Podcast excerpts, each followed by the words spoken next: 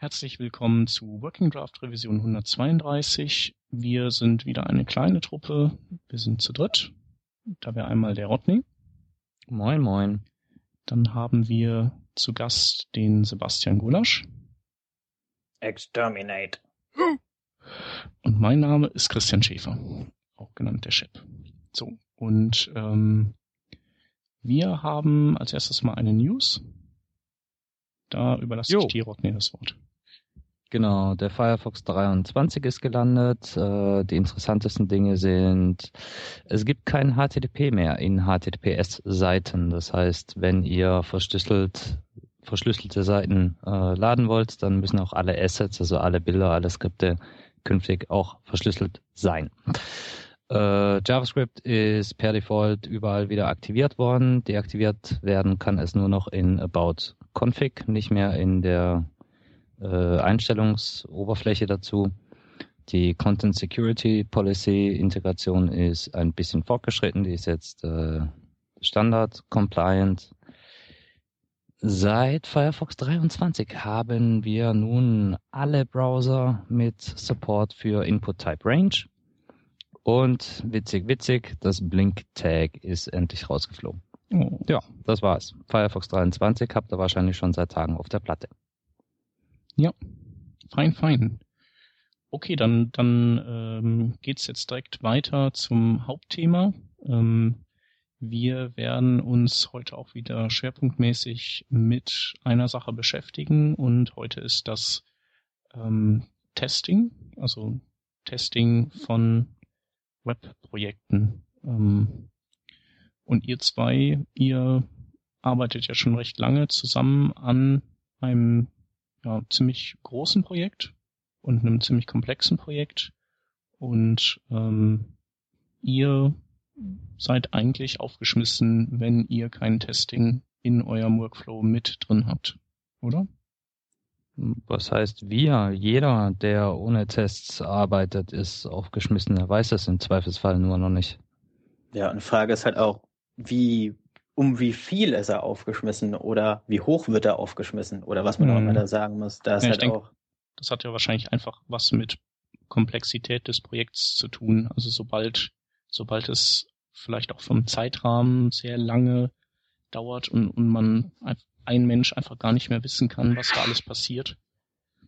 Oder vielleicht auch ja, mehrere Entwickler zusammen daran sitzen oder neue Entwickler dazustoßen, ist Testing einfach Gold wert.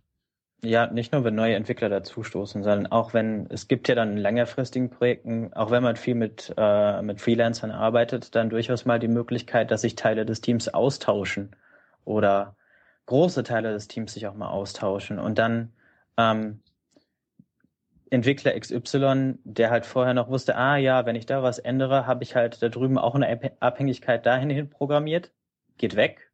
Der andere Entwickler kommt, baut es an der einen Stelle um, und an der anderen Stelle fällt es hinten über. Aber das ist halt vielleicht dann nicht so eine, so eine, so eine Stelle, die man nicht so auf dem Schirm hat. Vielleicht eine Unterseite drei äh, der Dialog, der nur kommt unter bestimmten äh, Voraussetzungen. Und das wird dann meist gar nicht, man, wenn man jetzt manuell testet oder wenn man sagt, ach gut Glück wird schon alles, wird schon schief gehen. Das sind die Sachen, die man dann nicht merkt, die dann gerne mal hinten rüberfallen. Und schwupps ist es live oder released und dann hat man ein Problem. Dann kommt man nämlich in die, in die Verlegenheit, irgendwelche Fixes nachzuschießen. Ja. Ähm, wie hat sich das denn bei euch ergeben? Also du hast ja auf äh, deiner Webseite, äh, hast ja so ein bisschen geschrieben, dass ihr auch ohne Testing gestartet seid und, äh, und ihr dann äh, irgendwann zu dem Punkt gekommen seid, wo ihr gesagt habt, okay, jetzt sollten wir das mal integrieren bei uns, oder? Oder war das eher so ein bisschen Ausschmückung? Ja, also man muss sagen, man muss dazu sagen, wir sind relativ früh mit einem Tester im Team, also jemanden, der sich nur mit dem Testen unserer unseres Webzeugs auseinandersetzt, äh, gestartet. Das heißt, der, Stu der stieß relativ früh im, im Team dazu. Man muss dazu sagen, ein Projekt läuft jetzt knapp zwei Jahre und der erste Tester kam nach zwei Monaten, nachdem das Projekt lief, zu uns ungefähr.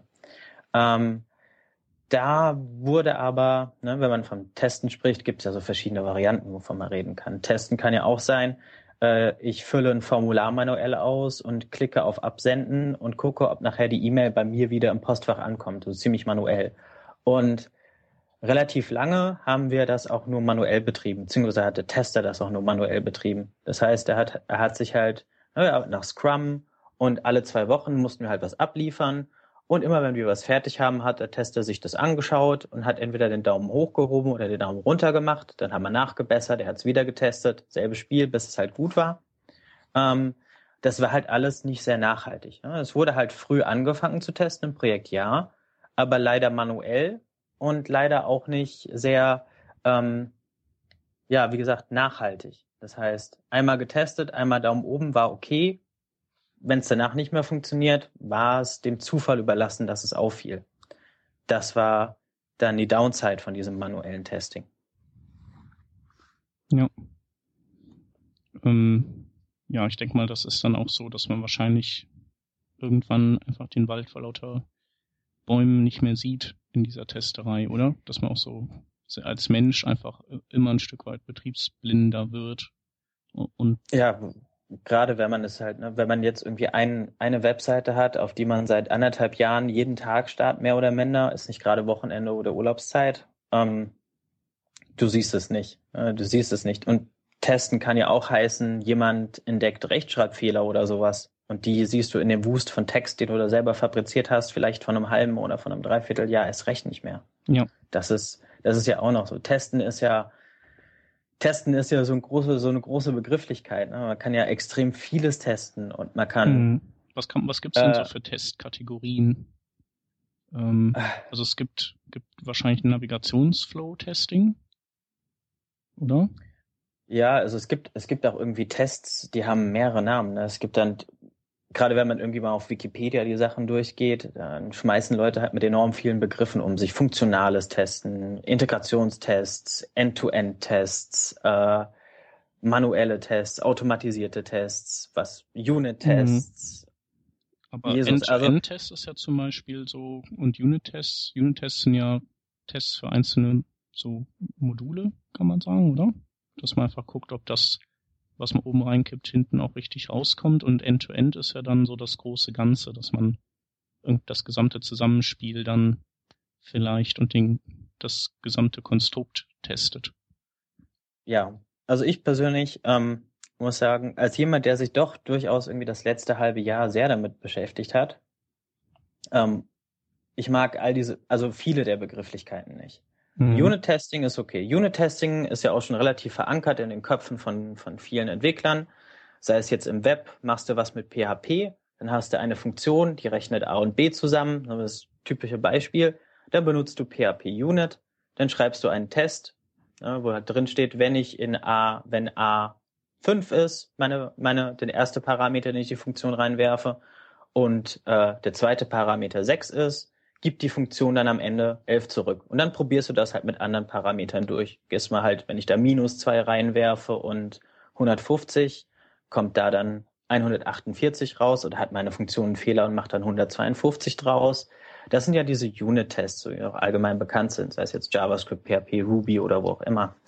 Ähm, die haben sich ja, gerade wie ich das höre, in der PHP- und Ruby-Welt, in der JavaScript-Welt noch nicht ganz so viel, seit, seit Jahren noch jetzt etabliert. Ähm, und da muss ich sagen, das ist ja ein sehr begrenztes Feld. Ich nehme eine Funktion und schmeiße da halt ganz viele Werte rein und gucke, dass am Ende das rauskommt, was ich erwarte. Alles am besten so modular und so klein runtergebrochen, wie es geht, so dass ich halt genau weiß, wenn ich irgendwas an meinem Code ändere, dann sagt mir mein Unit-Test, oh, ist ein Fehler, es kommt jetzt 152 raus, nicht mehr 148. Dann weiß ich mehr oder minder fast auf die Zeile oder auf sogar auf das Zeichen genau, wo ich den Fehler gemacht habe. Kann mir der Test dann durchaus dann äh, angeben. Einfach aus dem Grund, weil ich alles so modular und klein runtergebrochen habe. Ja.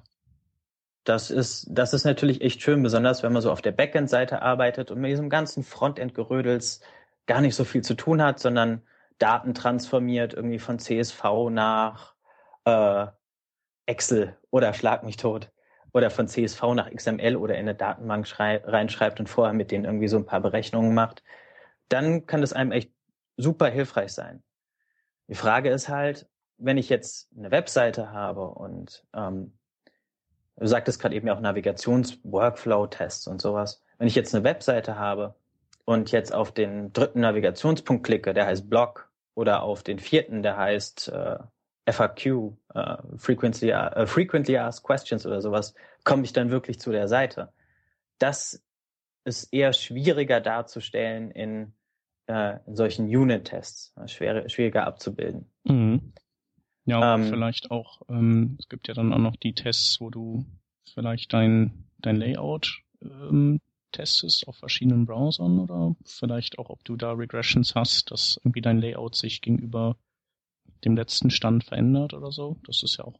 Ja, das, das ist ja, das ist dann sogar nochmal eine, eine andere Abart des Testens. Ja. ja. Abseits von Unit-Tests, integrationsfunktionalen End-to-End oder Schlag mich tests Ja. Das ist, das ist ja auch was, was in letzter Zeit auch immer populärer wird mit dem, mit dem, mit den Tools, die äh, der Things in Jars auf CSS TE.st sammelt oder auch äh, diese CSS-Tests wie und Image-Diff-Tools, also wo ich halt wirklich sage, äh, schaue ich mir mal vorher-nachher-Bild nach meiner Webseite an, vor meiner letzten Änderung, nach dieser Änderung, gibt es da irgendwelche Unterschiede, liegen Elemente anders und sowas. Ähm, oder auch dieses Tool, ich habe den Namen vergessen, was die BBC-Developer-Jungs da in der vergangenen Woche oder vor zwei Wochen released haben, welches für ein bisschen Bass gesorgt hat, was ja auch so ein Image-Diff-Tool war, womit sie ihre Webseite vergleichen, auch in verschiedenen Auflösungen. Das ist ja, das ist ja noch, noch mal eine ganz andere Abart von Testing. Ja. Und demnach kann man einfach sagen, so, wenn ich von Testen rede, da kann ich prinzipiell von ganz, ganz vielen verschiedenen Sachen reden und kann auch gerne mal an Leuten vorbeireden, die halt unter Testen was anderes verstehen. Klar. Das ist halt, da geht es, glaube ich, auch immer darum, welchen Hintergrund hat der Entwickler. Kommt er eher aus der Backend-Welt? Kommt er aus der Frontend-Welt? Ähm, und wie ist der Kenntnisstand und alles. Also das ist teilweise schon ein wirklich, wirklich, wirklich äh, extrem weites Feld, was man da beackern kann beim Testen.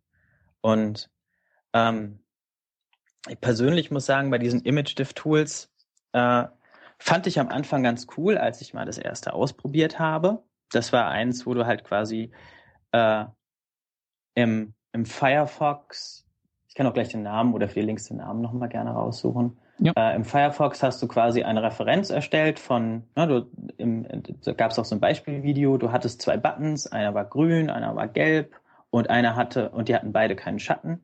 Dann habe ich quasi, dann hast du die im Firefox geöffnet in so einem iFrame in diesem Tool, was, was, was das Tool dir bereitgestellt hat, hast dann quasi davon ein Referenzbild erstellt und konntest dann entweder mit dem Firefox oder mit dem PhantomJS, dem Headless-Browser, ähm, spätere Revisionen dieses Bildes oder deine Webseite dann durch dieses Tool jagen und das immer mit dem Ausgangsmaterial vergleichen. Mhm. Äh, die guten Tools, war, die, die, können ja dann auch so ähm, kleine Änderungen wie irgendwie Schriftenglättung oder so auch noch rausrechnen, ne? Ja. Was mich aber daran von vorne weg gestört hat, ist, ähm, wenn ich jetzt so eine Newsseite habe oder eine Portalseite oder einen Shop und ändere was an meinem Text inhaltlich oder mache ein anderes Bild rein oder ändere Bilddimensionen, ähm, dann wird der Test mir quasi fehlschlagen. Und ich müsste dann auch manuell, so als Mensch, mhm. dann wieder hingucken, äh, Nanu, war das jetzt, ist er jetzt fehlgeschlagen wegen einer absichtlichen Änderung oder ist er fehlgeschlagen, ähm, weil irgendwas an meinem Layout kaputt gegangen ist. Ja. Das heißt, da habe ich, ich, ich sehe den Sinn dahinter, sehe auch den Zweck, aber sehe ähm, noch nicht wirklich hundertprozentig den, den äh, Einsatzzweck im Bereich der Automatisierung. Es kann helfen, aber es kann halt nicht komplett alleine laufen. Mhm. Also ich denke, es kann, also äh, aus meiner Perspektive würde sowas helfen, um irgendwelche ähm, Regressions in deinem CSS abzufangen, die, die sich vielleicht auf deine responsive äh, Varianten äh, oder auf eben nicht die Variante, die du dauernd äh, auf dem Schirm hast, auswirken. Also ähm, ich weiß noch, als ich mit dem Rodney an äh, bodensee.de gearbeitet habe, das war so sehr responsive oder für den damaligen Stand sehr responsive Da ähm, hätte ich so ein Tool gut gefunden, was mir, was immer wieder ähm, Fehler schmeißt, wenn ich ähm, wenn ich irgendwo CSS scannert habe, was, was sich zwar auf dem Desktop dann nicht ausgewirkt habe und ich so das gar nicht mitbekommen habe, aber wo ich irgendwas im vielleicht im kleinen Geräte-Layout zerstört habe oder so. Was ich mir vorstellen könnte, in, in welcher Verbindung das wirklich nützlich und auch ziemlich gut automatisiert funktionieren könnte, wäre in Verbindung mit so äh, Living Style Guides. Ich habe mhm. einen Style Guide, der halt auch vielleicht gruppiert ist und das sind meine Buttons und das sind äh, irgendwie meine Elemente, die ich zur Paginierung nutze und sowas. Äh, das sind, damit teste ich ja nicht das komplette Layout, aber ich habe quasi so ein bisschen was wie diese, wie Unit Regression Tests für mein CSS, weil ich ja auch nur einzelne Teile in meinem Style Guide teste. Ja. Ähm, in der Verbindung wäre das, glaube ich, ziemlich cool, aber ich habe jetzt noch nicht so wirklich äh, mal einen Workflow irgendwo beschrieben gesehen, wie ich mir das aufsetze, was mhm. halt ein mhm. bisschen schade ist. Selber ausgetestet habe ich es auch noch nicht, also in dieser Kombination, weil ich noch kein Tool gefunden habe, was mir äh, gut Living Style Guides erstellt, womit ich zufrieden bin. Ja. Aber wenn, wenn diese Tools in Kombination auftreten, könnte ich mir da durchaus schon einen hohen Grad an Automatisierung äh, bei den Tests irgendwie äh, gut vorstellen. Ja, ich denke, die kann man auf jeden Fall nicht so ähm, so ähm, bewerten, so als so hilfreich bewerten wie eben diese hm, vielleicht diese funktionalen Tests oder so. Ähm, hm. Aber, aber wenn, wenn du ist halt ganz nett, wenn einer wenn wenn einer mal ab und zu brüllt und dann kann man halt gucken, okay, es ist in Ordnung, ich habe wirklich gerade viel verändert und wir haben anderen Dummy-Content eingebaut, dann ist es halt so. Ähm, ähm, aber vielleicht ist es auch eben nicht gewollt gewesen. Aber wenn du jetzt gerade schon dieses, dieses Wort in den Mund genommen hast, funktional, äh, was, was ist denn deiner Meinung nach ein funktionaler Test? Ähm, Erklär mir das doch bitte mal. Ja, also ich habe das Wort jetzt deswegen in den Mund genommen, weil das andere sind ja ähm, mehr so ähm, visuelle Tests oder mhm. so Layout-Tests. Und für mich ist dann eben alles, was Funktionen und Funktionalität ausmacht und deren Verarbeitung, das habe ich jetzt einfach mal funktionale Tests oder als funktionalen Test bezeichnet. Und der Rodney ist wieder am Rauschen. Mhm.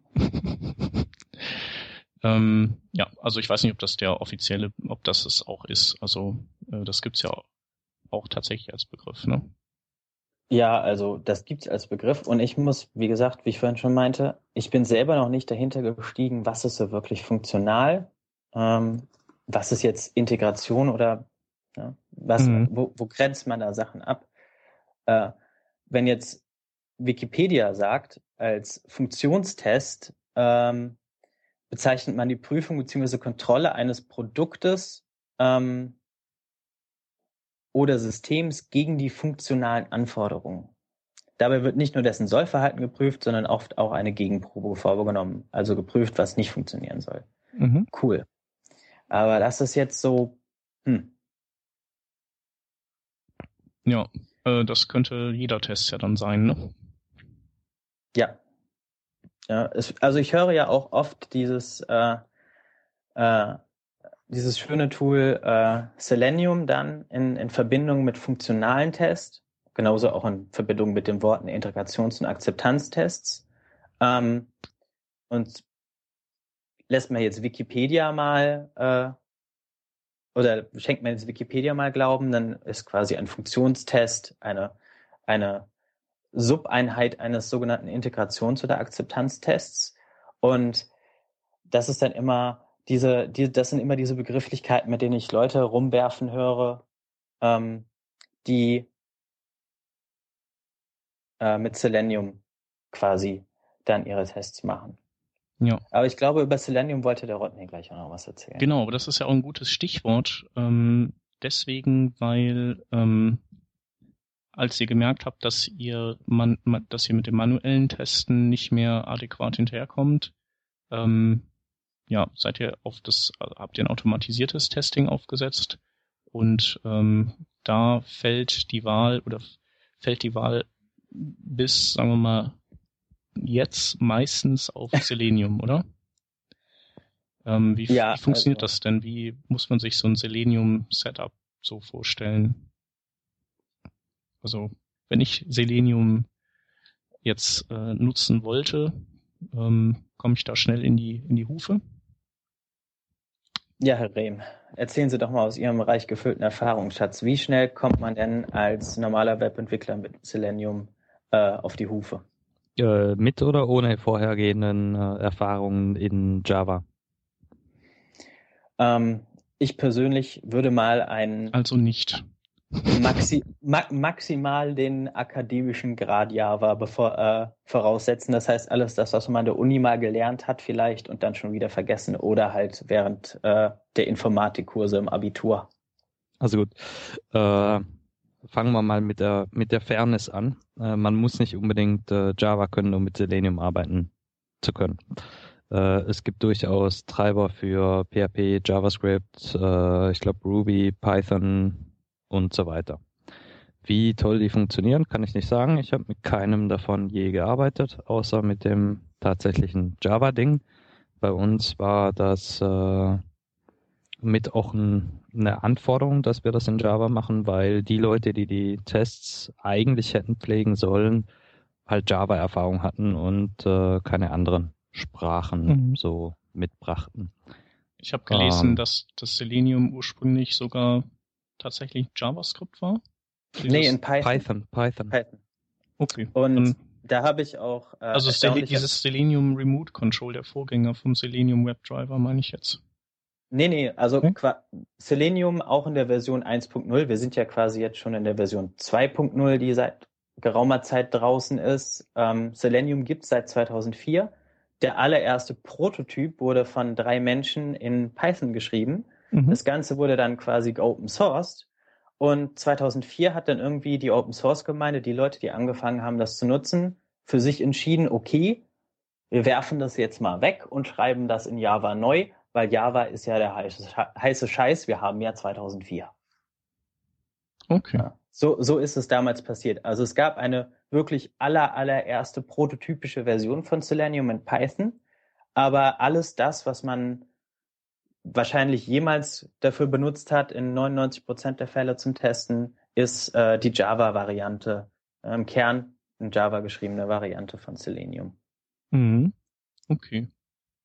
Okay, dann, und dieses Selenium, äh, also das programmiere ich und sag dem, okay, pass auf, ich will dass du jetzt dies und jenes machst und, und wie funktioniert das dann? Wie, wie lasse ich das jetzt auf meine Seite los oder wie funktioniert das? Ja, also du, du hast halt diese äh, Selenium Library, die dir im Prinzip eine API zur Verfügung stellt, mit der du einen Browser steuern kannst, ohne zu wissen, dass du jetzt eigentlich einen Browser steuerst. Ist halt eine Fassade.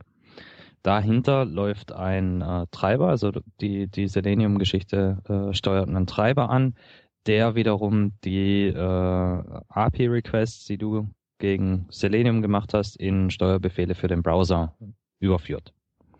Das heißt, es gibt so einen Chrome-Driver, der, ich weiß gar nicht, was der da intern mit Chrome macht, um ein Open in ein, äh, bitte öffne mir diese URL in einem neuen Fenster zu übersetzen. Mhm. Weiß ich nicht, keine Ahnung.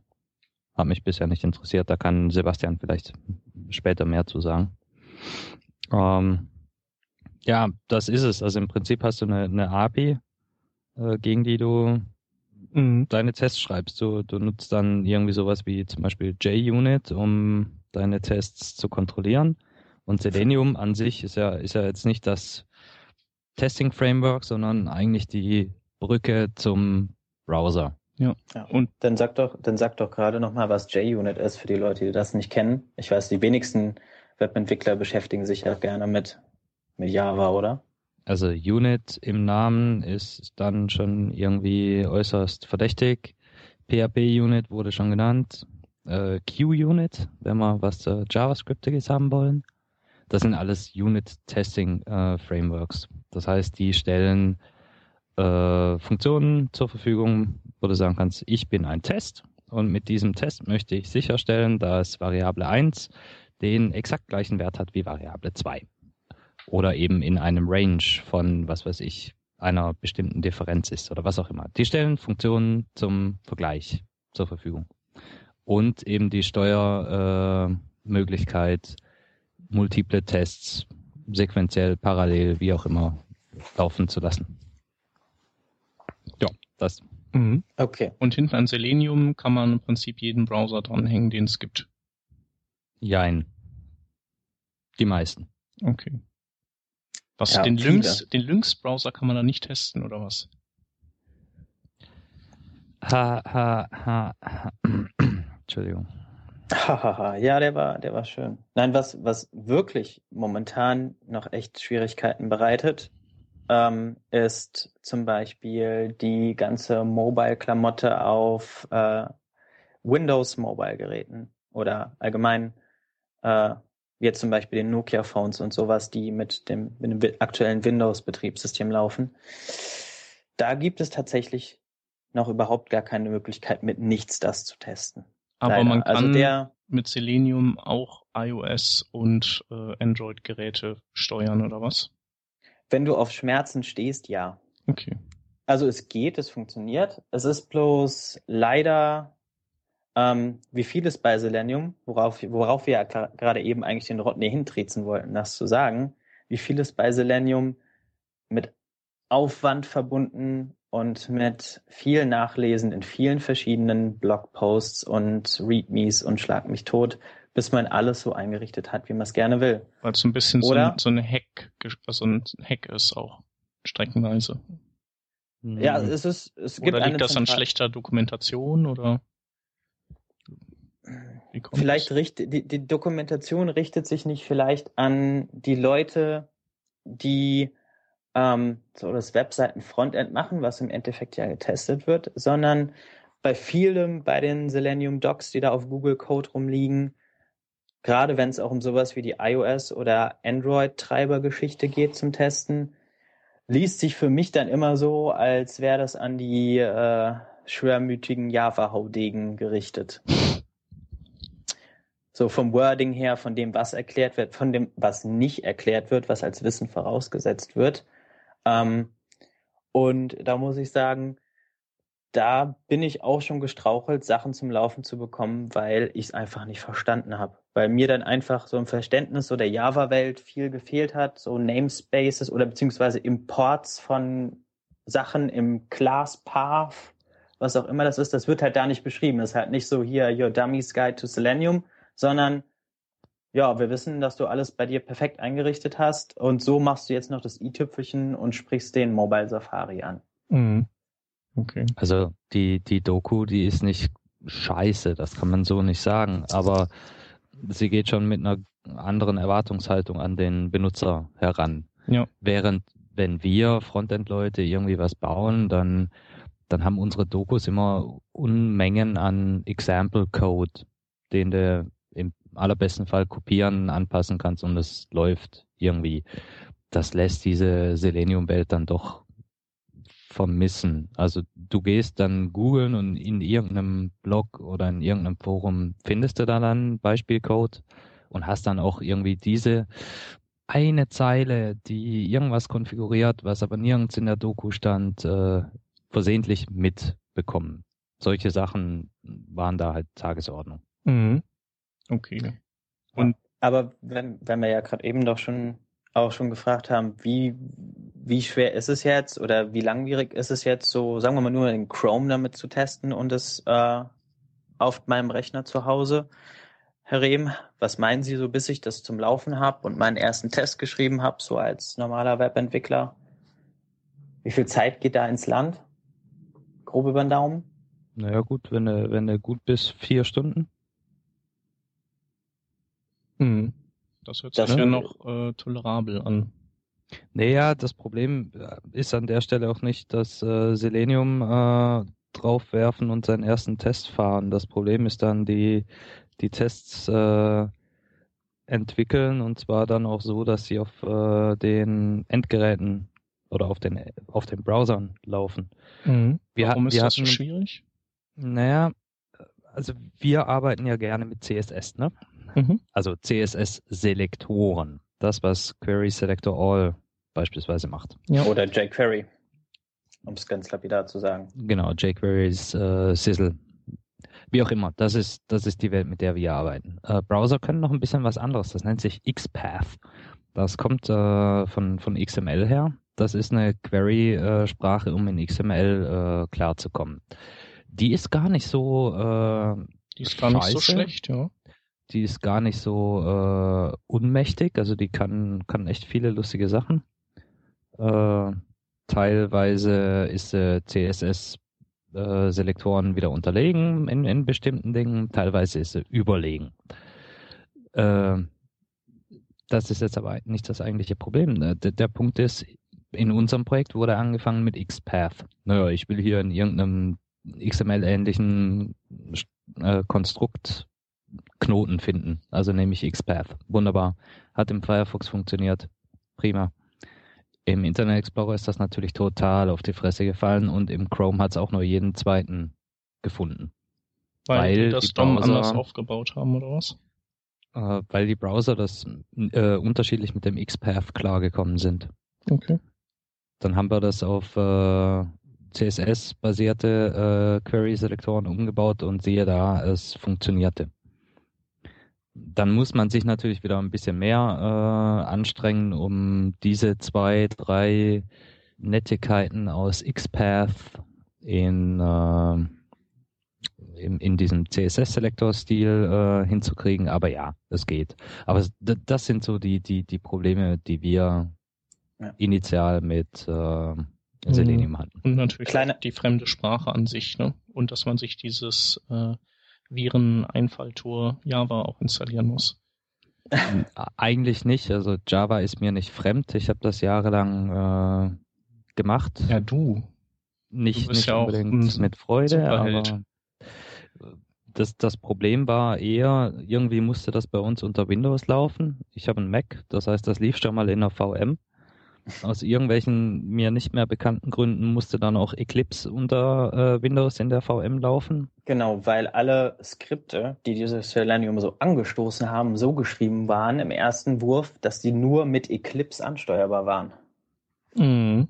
Und dann, dann wirst du wahnsinnig. Das fühlt sich an, als ob du einen Kettenpanzer ziehen sollst. Ja. Auf einem Fahrrad. Übrigens, wo wir es gerade eben um das mal kurz zu unterbrechen, wo wir es gerade eben noch mit XPath hatten. Kleiner XPath Pro-Tipp zwischendurch. Im Chrome, wenn man die Developer-Tools aufmacht und in seinem DOM-Tree, den man da angezeigt bekommt, äh, einen rechten Mausklick macht, gibt es da auch einen, einen extra Menüpunkt, der heißt Copy XPath. Und wenn man den betätigt, dann wird in eurer Zwischenablage ähm, der XPath-Selektor äh, für ähm, den Knoten, den ihr gerade ausgewählt habt, reinkopiert. Nur falls ihr jemals mit XPath arbeiten müsst, ist das echt hilfreich. Cool. Guter Tipp. Zwar nicht für, ähm, wahrscheinlich am Ende dieser Sendung nicht für Selenium, aber für andere Dinge.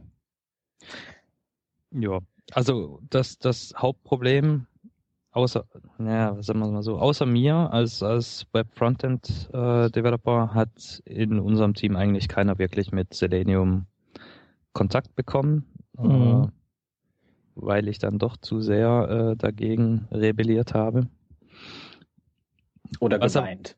Ja, genau. Was, was aber ganz, ganz gut war, denn diese, die Mentalität dieser Software ist einfach nicht kompatibel mit dem, mit der Mentalität, Mentalität eines Frontendlers. Ja. Irgendwie, ja. das passt so nicht zusammen. Okay. Und das ist halt auch so das Ding. Und dann sagen wir mal, vielleicht hat man, vielleicht hat man ja das Glück und man hat in seinem Team ein oder zwei Leute, die wirklich nur fürs Testen da sind, die aber dann auch keine Entwickler sind. Die sind dann Tester. Wir kommen vielleicht von Firmen, von großen Firmen, die Leute in solche Projekte verleihen und die haben dann aber leider, die können dann mit Selenium umgehen, ja, die können auch Java, so auf Uni-Niveau oder vielleicht ein bisschen besser. Aber diese Leute müssten eigentlich dann auch die Ahnung vom Web mitbringen, wie das zumindest ein äh, Frontend- oder Webentwickler mitbringt, der auch schon mal eine Webseite gebaut hat. Mhm. Das geht dann schon auch wieder so in die Richtung eierlegende Wollmilchsau.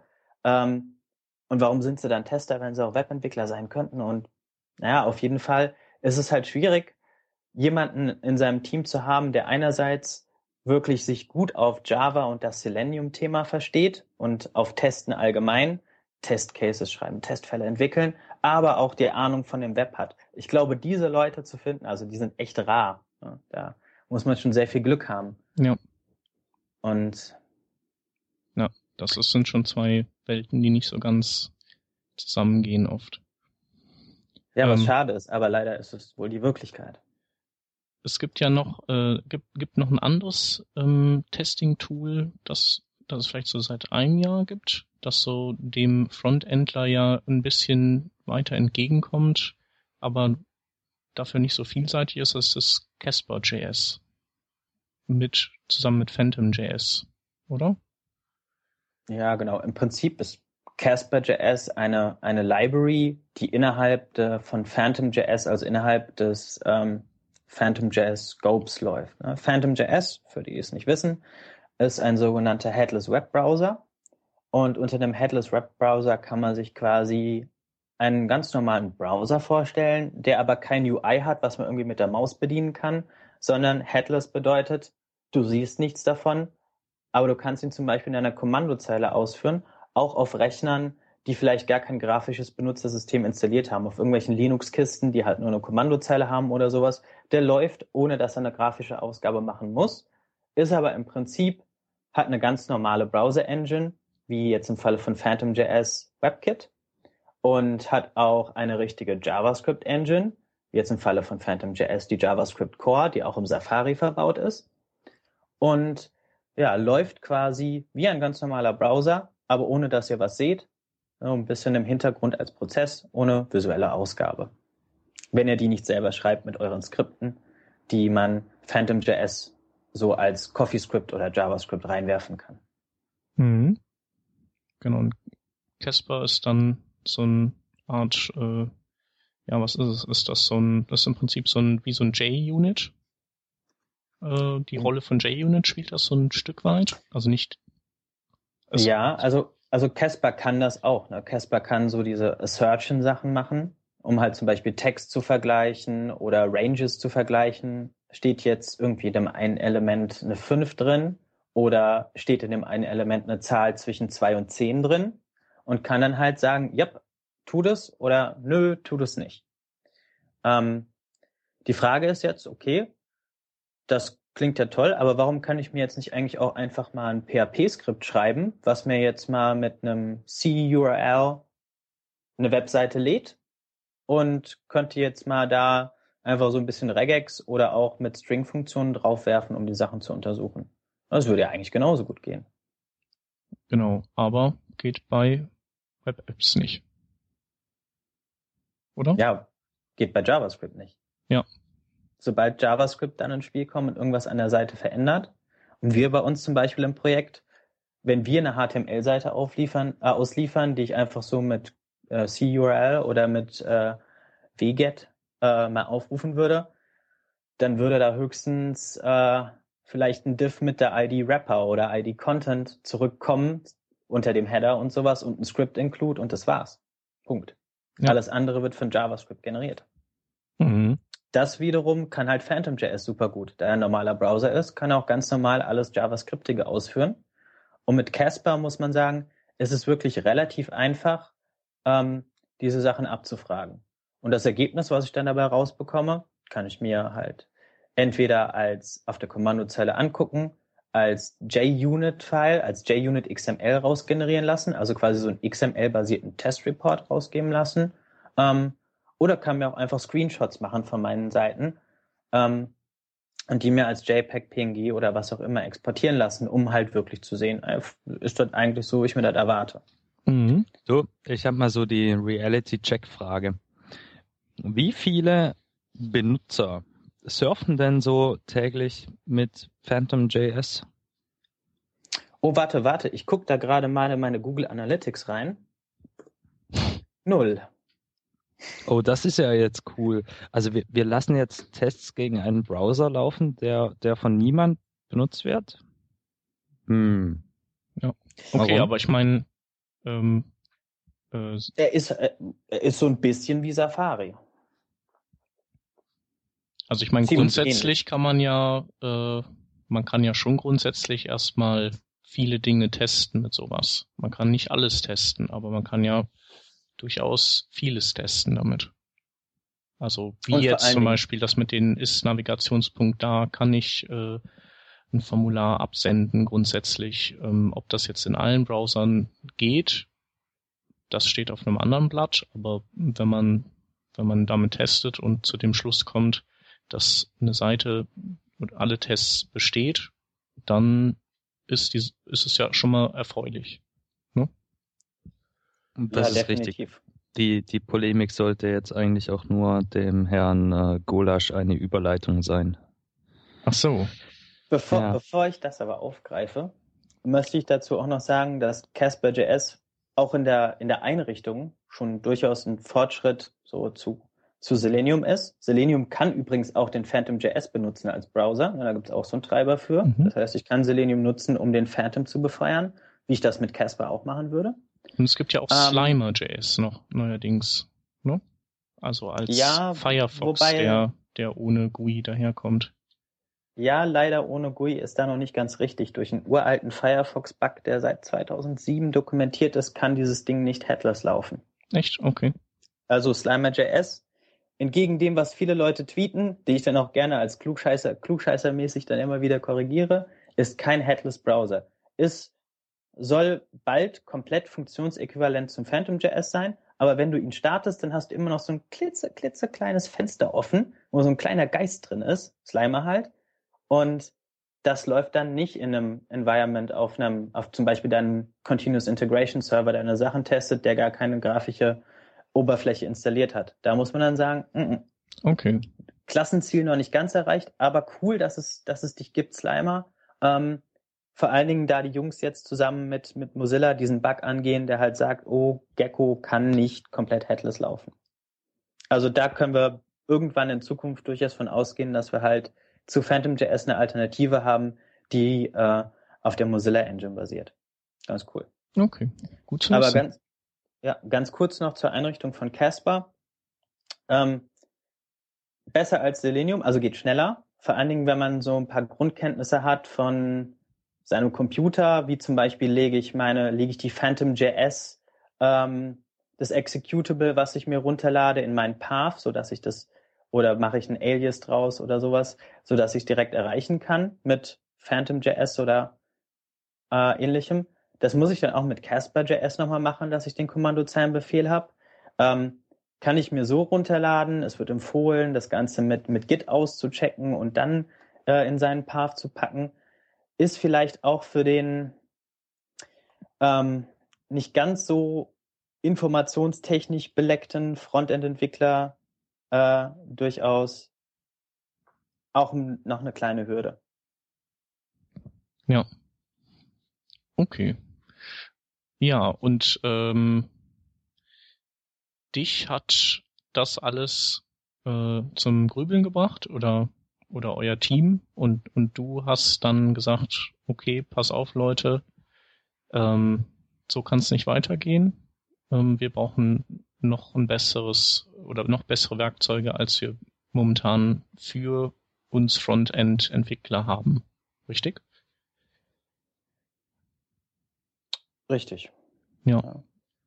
Also, man muss sagen, wir hatten dann halt auch so eine Evaluierung im Team, wo wir, wo wir, weil wir eigentlich gedacht haben, so, ah, es, es muss doch eigentlich was anderes geben. So, wir machen das, diese, dieses Web-Ding doch jetzt schon ein paar Jahre so allgemein oder dieses Internet existiert doch jetzt schon länger.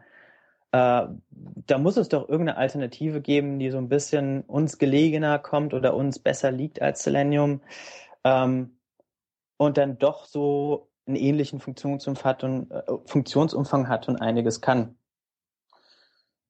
Gab es aber nicht. Und das war so der Outcome nach dem, nach dem ganzen Evaluieren. Und wo ich mir dann gesagt habe, ja, gib es nicht, gib es nicht. Äh, ja. Wenn's, wenn's gibt's nicht, Arsch gibt's machen, nicht, ja. Genau, wenn es keinen Arsch machen will, dann muss ich mich halt da hinsetzen. Und das war so im Dezember, Januar diesen bzw. vergangenen Jahres, ähm, was mich dann in meiner Freizeit durchaus in Anspruch genommen hat über die Monate, so dass jetzt zum 1.8. eine Version 001 von einem kleinen neuen Tool von mir released wurde, die ähm, leider, äh, also nicht leider, die halt doch extrem auf sich warten hat lassen. Ich habe dann doch gemerkt, es ist gar nicht mal so einfach, so etwas vor allen Dingen nebenher und nicht hauptberuflich zu programmieren, was sowas tut wie Selenium bloß in äh, Web-Developer freundlich. Mhm. Das glaube ich. Ähm, wer ist es denn? Ja, Dalek.js nennt es sich, mhm. als äh, kleine Referenz an äh, Doctor Who angelehnt, an äh, die ganze Doctor Who Nerdery. Zu dem Zeitpunkt, wo ich den, wo ich es angefangen habe zu programmieren, äh, lief halt gerade die neueste Staffel Doctor Who und ich habe mich da so ein bisschen und ich habe sehr extrem mich da in das Franchise eingelesen und eingeguckt. Äh, Franchise sag ich schon, Fan, Fandom, ähm, meine ich eigentlich. Und ja, dann dachte ich mir so, hm, die Daleks, das sind so die Erzfeinde des, des, des Doktors, des Hauptprotagonisten von Dr. Who. Das sind halt, sind nicht wirklich Roboter, sind aber mehr oder minder so Roboter und die fühlen sich allem anderen überlegen. Und da dachte ich mir so, ja, automatisierte Tests, Roboter, ein Tool, was allen anderen überlegen ist, cool. Ja, der Name passt doch. Ja, cool. Ja. Und ähm, also man muss sagen, Dalek.js ist Selenium noch nicht ganz ebenbürtig. Ja? Was Dalek.js unterstützt momentan vier Browser und das ist zum einen der Internet Explorer ab Version 6, Chrome seit Existenz und PhantomJS äh, in der Version 1.8 sowie Firefox allerdings nur das Aurora Debug Bild, also dieses äh, Nightly, aber dann auch noch mit Debug eingeschaltet, was man sich irgendwo auf dem FTP-Server von Mozilla ziehen kann. Ähm, und das auch noch nicht sehr gut. Also da gibt es durchaus noch einige Fehler, gerade im Bereich Firefox. Die anderen sehen da schon besser aus. Und das ist das, was quasi momentan Stand der Dinge ist mit Dalek.js. Mhm. Okay. Und ähm, wie arbeitet man mit Dalek.js. Wahrscheinlich ähm, ist die Installation relativ easy und unwahrscheinlich auch das Programmieren der Tests dürfte dürfte auch jetzt äh, abends etwas übermüdet noch möglich sein. Ja, da das Tool ja abends übermüdet entstanden ist, sind auch die Tests abends übermüdet schreibbar. Also was, was ich mir als, als Zielsetzung gegeben habe, ist, wenn ich flinke Hände habe, ist es so von äh, dem Willen der Installation bis zu dem ersten Minitest äh, eine Minute. Mhm. Wobei es dann auch auf die Internet Connection ankommt. Also Dalek.js basiert nicht auf Java, wie jetzt Selenium. Dalek.js hat ja auch JS im Namen, basiert auf Node.js. Es ist also keine Library, die irgendwie bei euch im Browser läuft. Noch nicht. Äh, vielleicht irgendwann mal mit einem Interface im Browser, jetzt aber nicht, sondern ihr müsst halt euch Node.js installieren. Da habe ich auch so einen kleinen Screencast zu gemacht, der halt wirklich von den Anfängen geht, wenn ich kein Node installiert habe, wo kriege ich denn das her und wie installiere, mich, äh, installiere ich das? Und wenn ich halt Node installiert habe, dann sind es eigentlich zwei Befehle auf der Kommandozeile, die ich eintippen muss. npm install dalek-cli. Wer grunt kennt, kennt wahrscheinlich den Befehl npm install grunt-cli, das heißt die Kommandozeilentools. Ähm, und dann in eurem Projekt noch npm install dalek.js. Und das lädt dann schon alles automatisch runter, weil ich auch diesen Prozess, den Casper hat, den ich extra vorhin deswegen nochmal erwähnt habe, rauslassen wollte, mit ich muss mir irgendwie nochmal Phantom irgendwo reinlegen und so. Nee, das wird dann quasi alles in einem Rutsch erstmal installiert. Und dann kann ich meinen ersten Test schreiben, der im Prinzip aus einem Objektliteral und einer Testfunktion besteht, ähm, um relativ schnell in die Pötte zu kommen. Mhm. So dieses auf den Punkt ähm, so, so schnell wie es geht mit einer äh, durchaus irgendwie an jQuery angelehnten Syntax in den Tests, viel Method Chaining, was möglich ist, äh, CSS-Selektoren nutzen, um Elemente zu selektieren. Und dann irgendwelche Funktionen wie zum Beispiel Value, um Values von Objekten zu testen oder von DOM-Elementen. Oder Text, einfache Funktionsnamen, die jeder kennt, die jeder versteht, um Inhalte, äh, um Text abzutesten und ähnliches hinterherzuwerfen. Also direkt auf dalekjs.com gibt's auch so ein, so ein Quick Start, durch den man sich durchklicken kann, direkt auf der Startseite. Und da ist als dritter Punkt Write Your First Test. Und da kann man dann gucken, mit diesem Mini-Test, ähm, der da dargestellt ist, hat Google.com eigentlich den richtigen Titel, den wir erwarten, nämlich Google. Und das war halt so die, der Hauptbeweggrund, irgendwas zu machen. Äh, ein Tool, was schnell zu installieren ist, was schnell zu kapieren ist und was einfach jegliche Hürde von einem nimmt, die einen bisher davon abgehalten hat, Tests zu schreiben. Denn viele von uns, wenn wir ehrlich in unsere Webentwicklerherzen gucken, wir haben nicht irgendwelche Selenium oder Casper-Tests für unsere Sachen geschrieben. Also waren wir glücklich, wenn wir einen Unit-Test geschrieben haben. Aber wir haben es auch oft einfach begründet mit, wow, das ist aber ein ganz schöner äh, Hassle, irgendwie diese Sachen zu installieren und zum Laufen zu kriegen. Das hat ja gar keinen Nutzen für mich, wenn ich erstmal so viel Zeit darauf verwenden muss. Mhm. Und deswegen, ja, alles knackig, schnell auf den Punkt. Version 001 momentan, was halt bedeutet, das Ding raucht gerne mal ab, ohne jegliche Fehlermeldung. Und so Geschichten und äh, die Doku, äh, obwohl ich mir Mühe gegeben habe, aber so als Einzelperson auch nicht ganz einfach, alles so von Webseite bis zum Tool selber alleine zu machen. Ja. Ähm, hat vielleicht auch noch Lücken und ist nicht so, nicht ganz so knorke, wobei ich schon gehört habe, äh, durchaus besser als bei Selenium. Okay, das ist doch schon mal was. Ja, zumindest für den normalsterblichen Webentwickler verständlicher. Ja. Aber äh, es ist eigentlich alles da, inklusive Intro-Screencast, was einen irgendwie halbwegs schnell in die Spur bringt, um mit dem Ding rumzuspielen. Ja. Und ich sag auch ganz klar, das ist noch nicht für den Produktiveinsatz gefeit. Also ich habe jetzt schon einige Leute, ey, wir machen hier jetzt die neue Webseite von äh, dem super coolen Kunden schlagmichtot.com, wollen das mit Dalek testen. Äh, was hältst du davon? Da muss ich sagen, wenn ihr Zeit habt, macht es mal. Ich bin dankbar um jeden, um jeden Verbesserungsvorschlag oder um jeden Erfahrungsbericht, den ich bekomme, so als Toolentwickler. Aber ich muss auch ganz klar sagen, wollt ihr was, worauf ihr euch eher verlassen könnt, dann nehmt Selenium oder nehmt Casper. Aber dann ist Dalek einfach noch nicht so weit, dass ich das jetzt irgendwelchen Leuten ohne reinen Gewissens ähm, empfehlen kann, um ihre wirklichen Produkte damit zu testen. Obwohl das halt zweischneidig ist, weil ich andererseits auch darauf angewiesen bin, dass sie es tun, um Feedback zu geben. Mhm. Weil nur rumspielen bringt halt nicht viel. Ja. Aber ja, es ist halt noch ziemlich neu und äh, es tut auch manchmal irgendwie weh, wenn irgendwas nicht geht. Aber äh, ich bitte doch wirklich darum, so jeden sich das mal anzuschauen und ein bisschen Feedback zu geben, so dass man das gemeinsam ein bisschen nach vorne treiben kann. Mhm. Ja, aber vielleicht eben bei, bei kleineren Projekten, wo, wo so ein Tool eine, eine gute Stütze wäre. Ähm, da, da kann man kann man es ja ganz gut schon mal einsetzen und wenn es halt dann abraucht, raucht's ab. Aber dass man sich halt nicht komplett drauf verlässt. Ja, man muss auch sagen, ich habe auch schon einen Tweet von einem netten Herrn bekommen, der sich mal dran gesetzt hat und einige seiner seiner Casper.js-Tests nach Dalek.js umgeschrieben hat mhm. und dann äh, durchaus äh, zu der Erkenntnis gekommen ist, dass die Syntax für das reine Testen, mit Casper kann man ja noch viel mehr machen als nur irgendwelche Sachen testen, muss man dazu sagen, aber dass die Syntax fürs Testen durch, durchaus ziemlich straightforward ist mit Dalek. Ja, mhm. Ich kann ja mal, äh, werde den. Also meinst du, dass die ziemlich ähnlich sind? Oder? Die sind, also die, die Konvertierung ist nicht schwer, aber wie er in seiner Synopsis sagte, Casper läuft stabiler, Casper läuft ein bisschen schneller, mhm. weil da halt kein Node.js involviert ist. Aber ähm, wenn ich mir jetzt Dalek-Tests dahin schreibe, dann verstehe ich die einfach besser im Nachhinein. Dann sind die weniger in Funktionen verschachtelt, sondern sehen irgendwie klarer aus. Ja. Weil Dalek im Gegensatz zu Casper auch wirklich ein Tool ist, was nur dafür geschrieben wurde, um Sachen zu testen und um nicht irgendwelche äh, anderen Web-Sachen zu automatisieren.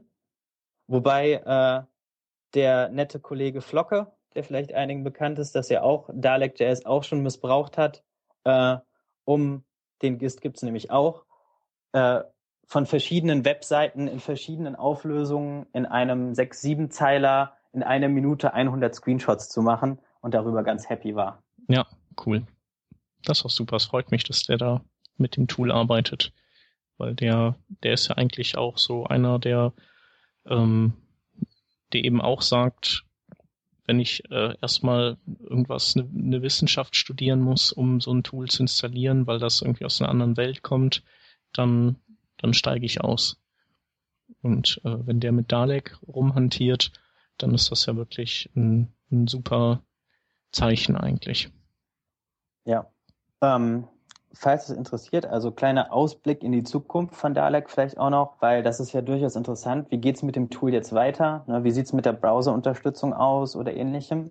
Ähm, also was in dem nächsten Release höchstwahrscheinlich am Donnerstag mitkommt, ist noch eine starke Verbesserung der Firefox-Funktionalität und halt das Beseitigen der üblichen Bugs, die jetzt aufgefallen sind durch einige Leute, die Dalek getestet haben. Ähm, besonders äh, aktiv ist da auch ein Kollege aus Kanada, der Ryan Zack, der äh, quasi schon die Moderation des äh, IRC-Channels übernommen hat. Ja, das ist doch cool. Äh, was ziemlich cool war. Ähm, und äh, was halt weiter passieren wird, Firefox wird sich verbessern. Es würde, wird die Möglichkeit in absehbarer Zeit, und in absehbarer Zeit heißt wohl bis Ende des Jahres geben, ähm, iPhone und Android-Emulatoren als auch wirkliche Geräte damit zu testen, mit denselben Tests, die ich auch dann in meinem Phantom und in meinem Chrome und in meinem Internet Explorer werde laufen lassen können. Das mhm. heißt, ich muss an meinen Test halt nicht verändern, dass sie da drauf laufen. Ähm, da habe ich jetzt auch so die ersten Tests für mich gemacht, ob das möglich wäre und bin da sehr, sehr zuversichtlich. Dank auch der Kollegen von Source Labs, die da sehr interessante äh, Firma aus den USA, die so Cloud-Testing macht, die da auch äh, sehr viel Wissen in so eine Node.js-Code-Basis für diese zwei ähm, Browser gesteckt haben, die ich dann wiederum verwenden kann. Ähm, auf der Browser-Seite habe ich mir jetzt auch schon angeschaut, wie man eventuell Opera fernsteuern kann. Ähm, habe da auch schon einige Ideen zu, aber bis das wird es definitiv Ende des Jahres, bis auch der Opera dazukommt, eher Anfang des neuen Jahres mhm. wohl schon, weil so ein Browser komplett da, da rein zu integrieren, und den halt irgendwie unter der alles durch Reverse Engineering so ein bisschen rauszufinden, wie der denn unterhalb der Haube funktioniert und wie ich das missbrauchen oder ansprechen kann, ist doch schon ein echt zeitliches Unterfangen. Und leider hat bisher auch keiner der Opera DevRel Leute auf meine Anfragen reagiert. Und dementsprechend ist das alles so ein bisschen Try and Error, Opera in Remote Debugging Mode schalten, oder zwei Stück davon mitsniffen, was die sich gegenseitig rüberschicken und das Ganze dann versuchen nachzubauen in Node und das in sinnvolle Befehle zu übersetzen. Äh, geht alles über Socket-Verbindungen, TCP wie auch beim Firefox, was bei anderen Browsern wiederum ganz anders ist. Und da muss man wirklich für jeden so Grundarbeit leisten, weil auch so gut wie nichts dokumentiert ist. Mm. Ja, wobei der Opera-Browser, also ich denke, das ist verschmerzbar, wenn der erst später kommt. Genau. Ja, dasselbe dachte ich mir auch mit Safari, denn da der Phantom ja auch so eine Art Headless Safari eher ist als ein Headless was anderes, weil auch Safari habe ich mit, habe ich noch gar keine Idee mit dem Desktop Safari, wie man den dazu nötigen könnte, diese Tests auszuführen, muss ich ganz ehrlich sagen. Ich habe mir einiges angeguckt, aber auch das, was die Selenium Jungs da machen. Äh, wie machen die das? Wie kriegen die den da an die Kandare? Also es fing an, dass ich mit einem über dass ich einen Blogpost gelesen habe, wie äh, binde ich äh, Safari in mein Selenium Setup ein und die zweite Überschrift war äh, rechnet mal einen Tag Arbeit ein. Das Ganze wird passiert da über einen ganz ganz schrecklichen Weg, nämlich über ein Browser Plugin, was man sich installieren muss, was auch nicht offiziell zertifiziert ist, was man sich bis vor geraumer Zeit noch auch selbst kompilieren musste. Das muss man jetzt nicht mehr, aber man muss halt ein Browser-Plugin laden. Und wenn der Browser geöffnet wird und dieses Plugin da ist, dann kommuniziert Selenium über eine WebSocket-Connection mit diesem Plugin. Und dieses Plugin führt dann wirklich nur JavaScript im Browser aus, der Sachen macht. Und da das JavaScript nur im Browser ist und wenn zum Beispiel ein Klick gemacht werden muss, dieses Klick faken muss mit allem, was drumherum passiert, Mouse over, ähm, Mouse enter, hover, hm. was auch immer, ähm, ist das fehleranfällig, nicht komplett und es tut mir so ein bisschen in der Seele weh, dass niemand bei WebKit bisher mein Flehen erhört hat und Remote Debugging, was auch in der Codebase des Desktop Safaris drin ist, irgendwie von außen zugreifbar macht, dass man den auch so fernsteuern könnte wie ein äh, Safari auf meinem iOS-Device. Der Code, der Basiscode ist in diesem verdammten Browser drin, nur die Leute sagen, nee, machen, schalten wir aber nicht frei. Mhm. Und jegliche weitere Erklärung wurde mir bisher auch verwehrt. Aber das, das ist halt das Problem, wenn du halt nur der Sebastian aus Köln bist und nicht irgendwie dann mal eine größere Firma, die sagt, aber hier, mach doch mal, ja. Leute. Und so kann es halt schnell abgewürgt werden, aber im Prinzip, ähm, wer sich das Ganze mal noch ein bisschen nachlesen will, ähm, der, was theoretisch möglich wäre, wenn Browser sich an die Spec halten würden, da kann sich auch mal die WebDriver, so heißt nämlich das Testing, der Testing-Standard mittlerweile, ähm, reinlesen. Da gibt es nämlich auch eine Spec beim B3C, beziehungsweise einen, einen Draft, der halt quasi beschreibt, was alles möglich sein sollte, was die Browser alles mitbringen sollten. Der einzige Browser, der das so teilweise erfüllt, ist halt jetzt der Firefox in seinen Aurora-Releases. Bei jedem anderen musste halt unter der Haube irgendwie was reindengeln. Ähm, der einzige, der so ziemlich den vollen Spec erfüllt, aber dann halt kein richtiger Browser ist, ist halt Phantom, wo die Leute halt das alles schön selber reinbauen können. Ähm, wie gesagt, Firefox ist schon ziemlich gut dabei und bald wird es auch im, im, im richtigen Desktop Firefox landen, sobald die Security Review durch ist. Ähm, und dann muss man sich auch keinen Aurora Debug Schlag mich tot mehr installieren, um mit Dalek und Firefox testen zu wollen, sondern kann das mit seinem normalen Firefox machen. Mhm. Ja, aber das Ganze, das Gute ist halt, ja, ich halte mich mit, mit Dalek an die Spec, die es gibt. Und wenn irgendwann dann ein Browser mal sagt, ups, wir können das jetzt äh, einfach machen, dann äh, schalte ich quasi einfach einen Schalter um und sage, cool, ich schmeiß meinen ganzen Code weg und äh, WebDriver geht. Ja, also du nimmst dann eine Zwischenschicht, deine Übersetzungsschicht einfach raus dann. Genau, das ist auch das, was am meisten halt Arbeit bedeutet, das rauszufinden, diese Übersetzungsschicht zu bauen zu den einzelnen Browsern. Mhm. Aber ähm, wenn von euch keine Einwände sind, dann würde ich auch einfach den Leuten mal empfehlen, guckt euch Dalek an, testet das mal durch, gebt mir, gebt mir gerne Feedback, gebt dem Dalek.js Twitter-Account Feedback, oder auf Google Groups oder im IRC, wo auch immer, GitHub. Und ähm, ja, sagt mir, was euch stört, sagt mir, was euch gefällt, sagt mir, was euch fehlt. Und ich werde mein Bestes tun, äh, das einzubauen, denn ich will, dass das ein Tool wird, was nicht nur meinem äh, Gedanken von Testing entspricht, sondern was halt dem Webdeveloper irgendwie weiterhilft und ähm, dementsprechend, wenn die Leute Feedback geben, dann wird es zu ihrem Tool und ich kann es zu ihrem Tool machen. Anders geht's nicht. Ja, cool. Und äh, ja, also dein, dein Intro-Screencast ist auf jeden Fall auch ähm, richtig gut. Also wer da ganz schnell sich einen Überblick verschaffen will, geht irgendwie 20 Minuten, glaube ich. Ja, 18. Genau. Und wenn man, wenn man Node.js installiert hat und weiß, wie Node funktioniert, kann man auch die ersten vier so ungefähr auch weglassen, wenn man sich nur für Dalek interessiert und es eilig hat. Mhm. Ja, cool. Coole Sache. Ähm, schön, dass du das machst. Ja, wer mehr über Dalek wissen will und zufällig morgen Abend in Köln ist, morgen Abend auf dem Cologne.js Meetup, gebe ich nochmal eine kleine Einführung. Ähm, wer zur From the Front in Italien kommt, am 19. 20. September, ähm, bekommt auch noch von mir eine Dalek-Dröhnung und eventuell schaffe ich es auch zum Webworker-Treff in Düsseldorf nochmal in absehbarer Zeit, um da den Leuten ein bisschen was zu zeigen. Ja, ach, bestimmt. Okay, dann äh, vielen Dank dafür. Und dann würde ich sagen, ähm, kommen jetzt noch die Links. Und da hätten wir auch noch ein paar. Ähm, willst du deine zwei als erstes? Oder die? Wir machen sie jetzt zu deinen zwei Links. So. Wir machen es jetzt. Ja, dann äh, mache ich, geht's auch direkt mal mit Testing weiter, nämlich äh, mit dem Link Techniques for Mobile Responsive Cross-Browser Testing. Das ist mehr oder minder ja, eine Fallstudie und eine Link- und Toolsammlung von den Leuten von äh, Envato. Äh, Envato, meines Wissens nach, stehen hinter solch erfolgreichen Seiten wie NetTuts und Photoshop Tuts und Tuts, Premium Tuts. Äh, nicht zu wechseln mit der Tageszeitung. Und die haben da in einem längeren Beitrag mal etwas zusammengefasst, was denn für Testing-Tools oder auch Firmen, die das Testing für euch übernehmen, organisieren. Äh, Dalek.js ist leider noch nicht dabei, aber einige andere interessante Tools, Adobe Edge etc., lohnt sich mal reinzuschauen. Mhm. Der nächste Link hat erstaunlicherweise dann mal nichts mit Testen zu tun, sondern mit haha 3D.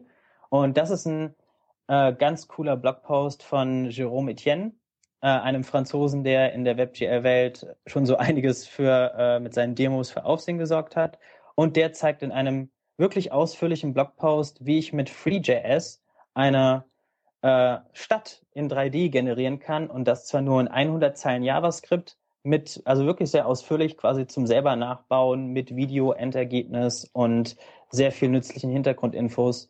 Ziemlich, ziemlich cooler Post. Wer sich für 3D interessiert oder auch nicht oder einfach mal was Cooles sehen will, draufgehen, gucken. Cool. Jo, dann haben wir noch ein Kuriosum im Angebot. Äh, wussten wir bisher auch nicht. Elemente, die in Elementen nest genestet sind, also andersrum. Ich habe ein Visibility Hidden Element und darin ein Kind. Das hat Visibility Visible. Das Kind wird angezeigt. Interessant. Lassen sich lustige äh, Sachen vor allem in Richtung Menünavigation mitmachen. Und Ultrasonic Network on the Web. Es hat sich also tatsächlich jemand die Zeit genommen, äh, rauszufinden, wie das damals mit den Modems funktioniert hat. Das Ganze mit seinem Telefon, seinem Laptop und der Web Audio API nachgebaut und so sein Telefon mit seinem Rechner kommunizieren lassen. Das Ganze als fertige Bibliothek auf GitHub gestellt. Einfach mal spielen. Ähm, dann gibt's einen Artikel auf Smashing Magazine, ähm, wo eine, ja, im Prinzip eine neue Technik zum vertikalen Zentrieren von ähm, auch unbekannt hohen Elementen im Browser gezeigt wird und die auch nochmal verglichen wird mit den anderen bekannten Techniken. Ähm, die ist echt hochinteressant und funktioniert auch in allen wichtigen Browsern. Ähm, sollte man sich auch mal reinziehen. Und zu guter Letzt machen wir nochmal Werbung für den Khalil. Der äh, hat das Karlsruhe JS-Treffen wiederbelebt und ähm, ja, möchte gerne, dass ihr ihn besuchen kommt. Das nächste Treffen ist am 18. September um 19 Uhr. Und ähm, wer kommen will, der sollte sich registrieren, weil es gibt ähm, aufgrund des vorhandenen Platzes nur 40 ähm, Sitzplätze und ja, damit er besser planen kann. Ähm, ich glaube, Thema steht noch nicht fest. Ach doch, du bist das, ne? Äh, Sebastian. Äh, nee, ich bin nicht dabei. Äh, ich werde wohl bei der zweiten Auflage später im Jahr dazu stoßen, weil wir, da sind wir ja, wie gerade eben gesagt, in Italien auf der Konferenz zugange. Ah ja, okay. Themen, das war halt jetzt ein Call for Speaker, so wie ich das verstanden habe. Und wer ein tolles Thema hat und in der Nähe von Karlsruhe wohnt oder äh, an dem Tag zufällig in Karlsruhe ist, der kann äh, dem Karlsruhe JS-Account ja mal was rüberschießen, was er so gerne zeigen würde. Ich glaube, da sind die ganz froh drum, die Jungs. Ja, Genau. Und ja, damit wären wir durch mit unseren Links und mit dieser Folge. Ähm, fand ich total interessant. Ähm, vielen Dank. Ja, ich habe zu danken, dass ich nach langer Zeit auch endlich mal wieder mitspielen konnte. Ja, muss man mal. Hat Spaß gemacht. Ja, auf jeden Fall. Dann ähm, danke allen Hörern. Wer Fragen hat, der soll sich an dich oder an den Account Dalek.js auf Twitter wenden oder über deine Seite Kontakt mit dir aufnehmen oder bei uns oder was E-Mail oder was auch immer in die Kommentare posten. Genau. Und bis nächste Woche. Tschüss. Tschüss. Ciao, ciao.